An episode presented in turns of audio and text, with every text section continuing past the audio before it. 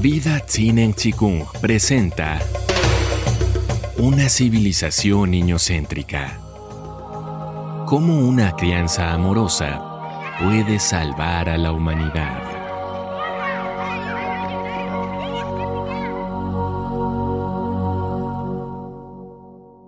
La alimentación.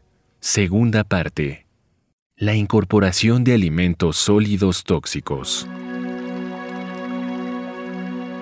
Junto con la incorporación de la leche de vaca en la dieta de los bebés, pretendemos añadir alimentos sólidos incluso antes de que ellos lo pidan. ¿Cómo darnos cuenta de lo que el niño necesita? Es simple, estando atentas en lugar de responder a indicaciones generales de los pediatras. ¿Cuánto cambiaría el mundo si los adultos decidiéramos madurar confiando en la naturaleza de cada niño?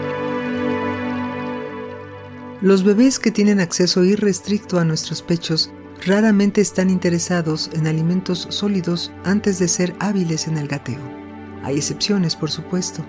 En cambio, los bebés que están sometidos a ingerir pasivamente los biberones ya están entregados a que les introduzcamos cualquier cosa en la boca. Sin exagerar, ahí se establece la cuna de la opresión y luego la resignación y mansedumbre de los pueblos.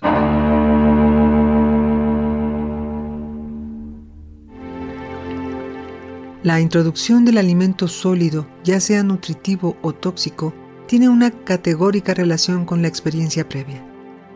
Esto se da porque un niño activo, vital y estimulado va a aceptar el alimento que lo nutre y va a negarse espontáneamente a ingerir un alimento dañino.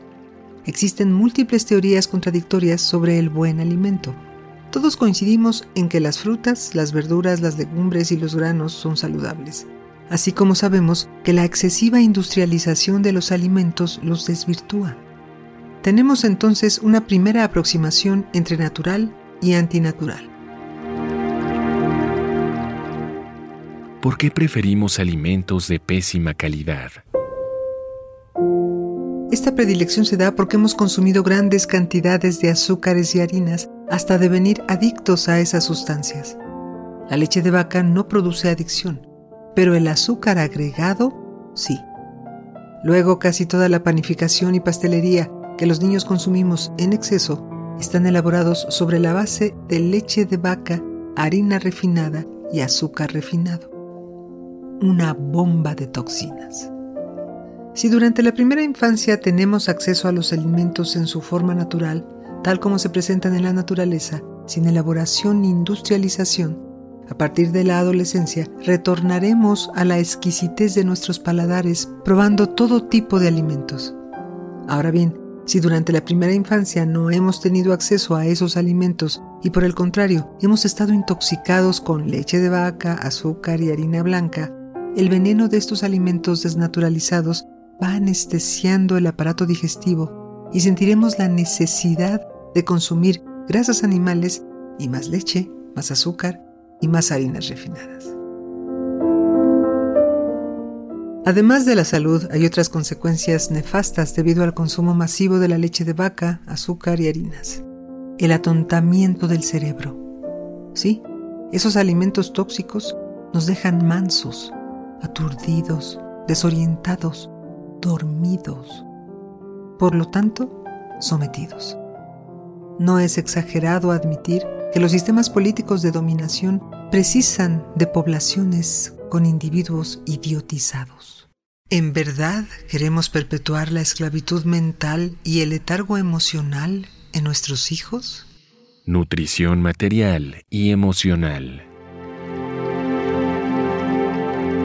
Si las madres desplegamos el instinto materno nutriendo amorosamente a nuestros hijos, Siempre tendremos intuición para proporcionarles alimentos saludables, naturales y convenientes.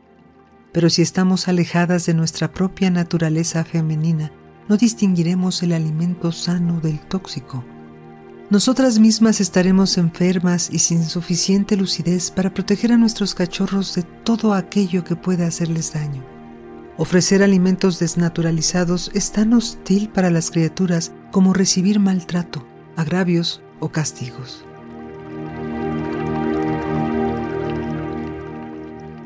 El problema de la nutrición es tan importante como las guerras o la contaminación del planeta.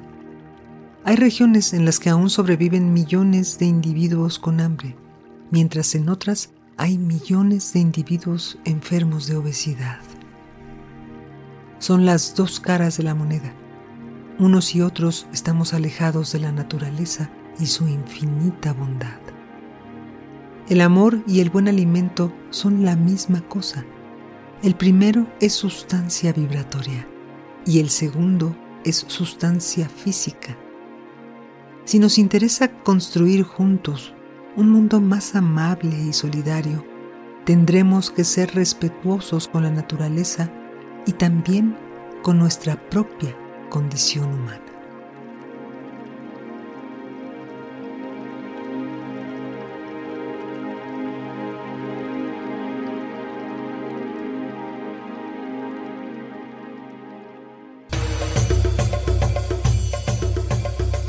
Vida Tzinen Chikung presentó Una civilización niñocéntrica. Cómo una crianza amorosa puede salvar a la humanidad.